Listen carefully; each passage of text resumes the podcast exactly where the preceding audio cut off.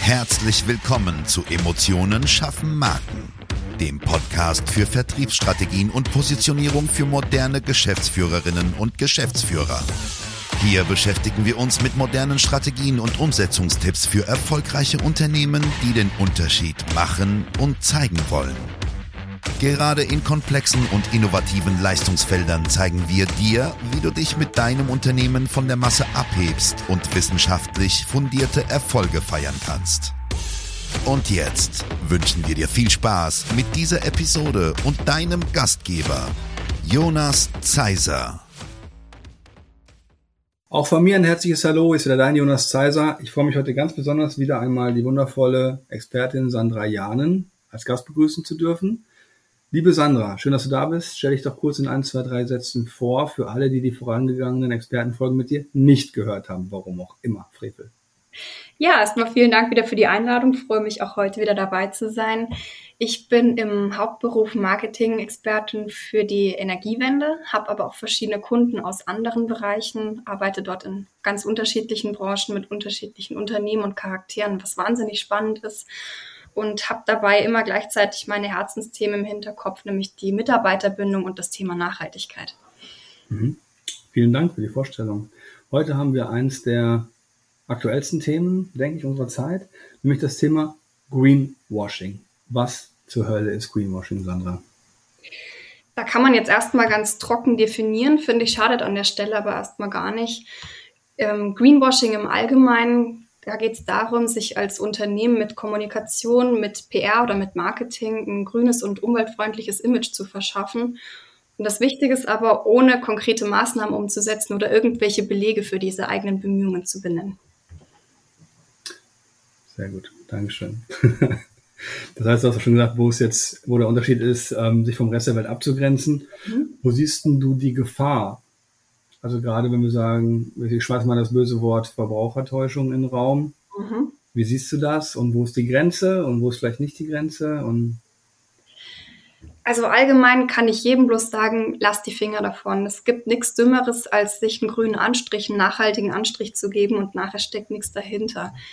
Denn einerseits informieren sich Verbraucher inzwischen immer mehr. Verbraucher haben größeres Bewusstsein fürs Thema Nachhaltigkeit, für fair, für bio, für all diese Themen ähm, informieren sich inzwischen viel mehr. Es gibt durchs Internet einfach viel mehr Möglichkeiten, sehr vereinfacht an Informationen zu kommen und ganz einfach zu überprüfen, steckt denn dort was dahinter.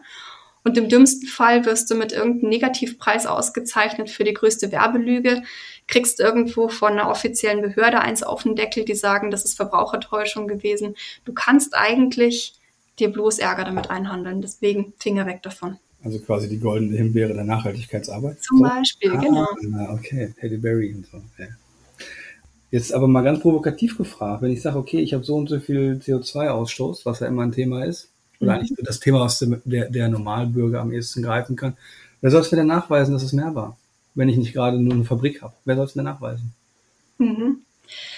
Ja, also gerade Thema CO2-Ausstoß ist so ein saublödes Thema, ne? weil das kannst du immer irgendwie wischiwaschi formulieren und sagen, ähm, das war so, so und so viel, jetzt haben wir davon was eingespart. Oder der Klassiker, wir haben einfach irgendwelche Klimazertifikate gekauft und geben uns damit jetzt einen klimaneutralen Anstrich, weil wir ja nachgewiesenermaßen alles kompensiert haben. Das ist saublöd. Mach's lieber als Unternehmer an ganz konkreten, konkreten Beispielen fest und sag, okay, uns liegt dieses Thema wirklich am Herzen. Deswegen sieht es aktuell bei uns so und so aus. Nennen ganz konkrete Zahlen. Momentan liegt der Ausstoß, der Verbrauch bei so und so. Wir planen aber mit Maßnahme X und Y auf den und den Zielwert in der und der Zeitspanne zu kommen. Das ist viel konkreter, das ist für die Leute greifbar. Dann kannst du auch sagen, okay, du hast an dich selbst wirklich diesen Anspruch und Ansporn, das wirklich umzusetzen, da konkret und hart dran zu arbeiten. Und wenn du dort dann diese Ziele tatsächlich erreichen kannst oder dich wenigstens nur bemühst und sagst, hey, wir haben es nicht ganz geschafft, aber wir haben 80 Prozent geschafft, ist für uns immer noch ein wichtiger Erfolg. Das werden deine Kunden auch nachher honorieren. Hm. Gibt es da Beispiele für, so aus der Praxis? Hast du da eins in der Hand zufällig? Äh, gibt's, gibt's immer wieder. Das machen eigentlich immer mehr Unternehmen inzwischen, die sagen, uns liegt das Thema ehrlich am Herzen. Also gerade diejenigen, die wirklich mit ernsthaften Zertifizierungen zum Beispiel arbeiten. Ne? Die sagen, uns ist ein EU-Öko-Label nicht genug, sondern wir arbeiten mit Bioland, mit Demeter, mit äh, Naturkostsiegeln. Die, die sagen, okay, wir betreiben sowieso schon mit Ernsthaftigkeit. Von denen wirst du solche Beispiele immer viel konkreter zu lesen kriegen, als von Unternehmen, die sagen, oh, äh, unser Käse kommt aber von glücklichen Kühen. Und dann guckst du hinten auf die Verpackung drauf und dann steht dort Stallhaltung, ne? Oder es war mhm. vielleicht mal ein Fenster offen, aber mit der Weidekuh, die da auf der grünen Alm steht, hat das einfach nichts zu tun. Ich habe heute eine Studie gelesen, dass Kühe angeblich wegen des Klimawechsels drinnen glücklicher sind im Stall als draußen auf der Wiese. Es gibt eine neue Studie, ist heute rausgekommen. Mhm. Scherz. Ja. Mhm. Aber ganz klar, ne? unter 1000 befragten Kühen antworteten 501 mit dem Bolzenschussgerät am Kopf, dass sie drin viel glücklicher sind. Absolut. ähm, wie können sich denn Verbraucher davor schützen? Weil du hast es gerade selber so ein bisschen angeteasert. Es gibt tausend Zertifikate und das mhm. fünfte Bioland. Und wenn du das aber alles nicht kennst, weil du vielleicht gerade nicht in der Unternehmerwelt unterwegs bist, sondern weil du einfach privat unterwegs bist, mhm. auch wenn die Leute diesen Podcast nicht hören werden, aber der Unternehmer muss ja auch wissen, okay, auf was von Diegel kann ich mich denn verlassen? Was ist denn wirklich zählbar? Was hat denn, welches Qualitätssiegel hat denn wirklich Qualität, um es so zu sagen? Mhm. Mhm. Also ich wüsste es zum Beispiel nicht, ja. Ja. Da zum Glück gibt es ja inzwischen das Internet, ähm, mit dem du dir behelfen kannst, an aber an den richtigen Stellen zu suchen. Denn allgemein mit dem Internet ist es ja noch nicht getan. Ne? Man muss auch Verständnis haben für Verbraucher, die sagen, hey, das ist für mich so ein weites Feld oder ich bin einfach neu in dem Thema, möchte mich aber gerne damit auseinandersetzen. Du kannst immer zu den großen Umweltverbänden, zu WWF, zu Greenpeace zum Beispiel gehen, dort mal gucken, was empfehlen die für Siegel, was ist aus deren Sicht wirklich zum Beispiel ökologisch, zum Beispiel wirklich fair, was ist dort wirklich nachhaltige Fischerei, egal in welchem Bereich. Die werden dir immer Siegel und Richtlinien an die Hand geben und sagen, hey, daran kannst du dich orientieren. Genauso wie Ökostromanbieter. Ne? Da gibt's inzwischen eigentlich jeden Anbieter auf dem Markt, der sagt, hey, wir haben auch ein Ökostromprodukt für unsere nachhaltig eingestellten Kunden. Leider muss man oft sagen, ist es dann wirklich Greenwashing, weil die dann in diesem Ökostrom doch nur einen Mix haben, dann ist ein ja. Anteil davon grün, ne? Und der Rest kommt nach wie vor irgendwo von Kohle oder Atomstrom. Und deswegen hilft es wirklich dort zu offiziellen Seiten zu gehen, zu sagen, was sind denn tatsächlich Siegel, auf die ich vertrauen kann. Denn man muss ja fairerweise sagen, jeder Supermarkt, jede große Handelskette gibt sich inzwischen eigene Siegel. C&A hat ein Bio-Cotton-Siegel, was sie sich einfach selbst gegeben haben. Das heißt, die definieren für sich, was ist bei uns Bio oder was ist bei uns fair? Und was das dann mit wirklicher Fairness, mit tatsächlich gerechten Arbeitslöhnen zu tun hat, das ist eine ganz andere Sache. Hm, absolut, absolut. Gibt es denn ein konkretes Beispiel von einem Unternehmen, was man, was man kennt oder was der Hörer generell kennt, das mit Greenwashing richtig auf die Schnauze geflogen ist? Oh, da könnten wir jetzt lange drüber reden. Eins meiner Lieblingsbeispiele ist RWE. Die haben vor einigen Jahren diese Kampagne gefahren, Vorweggehen also ein mhm. Wortspiel mit RWE ja. in der Mitte des Wortes und haben sich als unglaublich nachhaltig, wegweisend und innovativ inszenieren wollen, von wegen, was sie alles für besonders ähm, neue Projekte sich ausgedacht haben, wo, wo, sie überall neue Wege beschreiten und besonders ökologisch Strom produzieren, haben Windparks beworben, die ganz viel von ihrem Strom dann sehr ökologisch produzieren. Dummerweise muss man sagen, wurden Infos zu der Kampagne gleichzeitig an Greenpeace geleakt.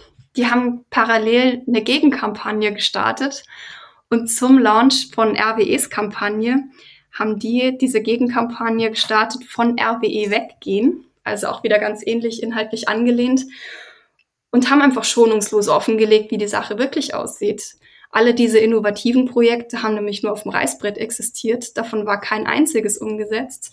Uh der Windstrom hat gerade mal 0,1 Prozent vom Strommix von RWE ausgemacht. Und das sind nun mal leider wirklich sehr plakative Zahlen. Ja, da konntest du als RWE-Konzern, egal wie gut deine Marketingberater und PR-Manager sind, konntest du einfach nichts mehr machen. Der Schaden war angerichtet. Und das ist für mich wieder so ein Beispiel dafür zu sagen, lass es einfach. Okay, das ist ja nicht nur Greenwashing, das ist ja nicht nur Verfälschen, das ist ja wirklich konkretes Lügen. Ich kenne den Fall jetzt nicht, aber. Richtig. Ja. Das ist ja Lügen, aktiv Lügen. Das sind 100% Lüge und kein, ich habe ein bisschen an der Zahl gedreht, ja, weil das gibt es ja auch. Ne? Genau. Und ja, die Folge davon war, dass wahnsinnig viele Leute nachher zu diesen größten Ökostromanbietern gewechselt haben. Das heißt, hast tatsächlich bei denen einen riesigen Zulauf gesehen, was eben für diese Anbieter und damit allgemein ja auch wieder für die Energiewende, muss man sagen, zum Glück äh, eine positive Entwicklung war. Aber RWE hat sich damit ziemlich ins Knie geschossen. Hm.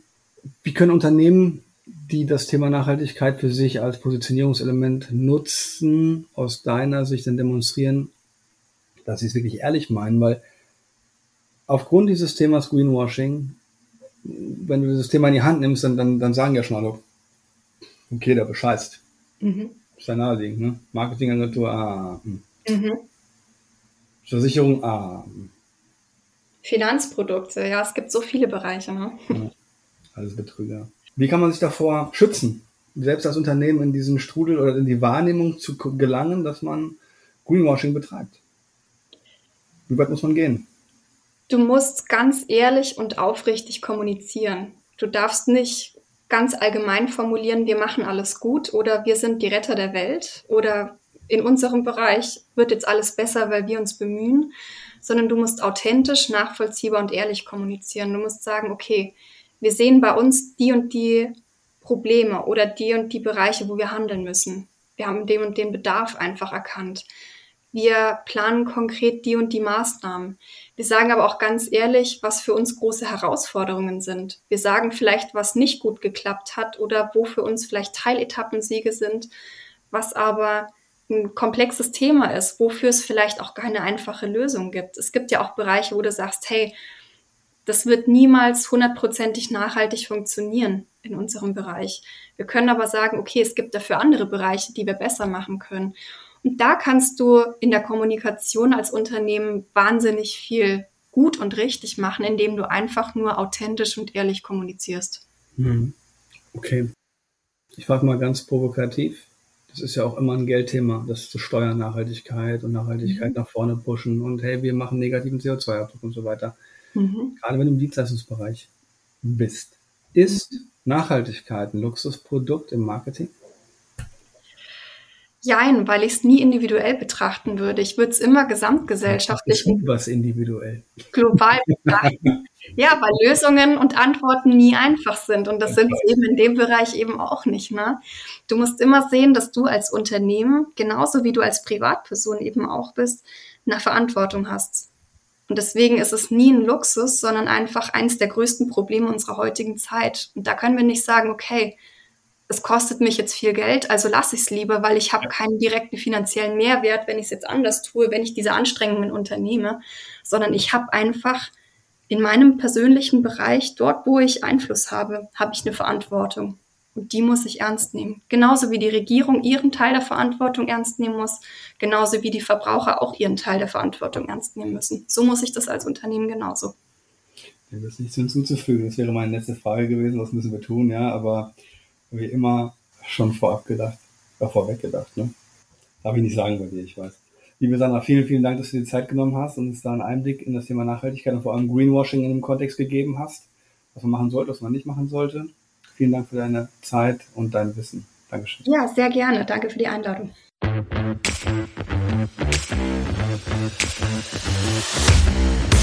Schön, dass du diese Folge gehört hast und wir wünschen uns natürlich, dass du einige wichtige Impulse mitgenommen hast. Weitere Informationen zu uns und zum Podcast findest du auf unserer Webseite unter www.jjzeiser.de. Wenn wir dir helfen können, sprich uns gerne an. Wir freuen uns. Den Link zum Kontaktformular findest du auf unserer Website und in den Show Notes. Bis zum nächsten Mal bei Emotionen schaffen Marken. Vertriebsstrategien und Positionierung für moderne Geschäftsführerinnen und Geschäftsführer.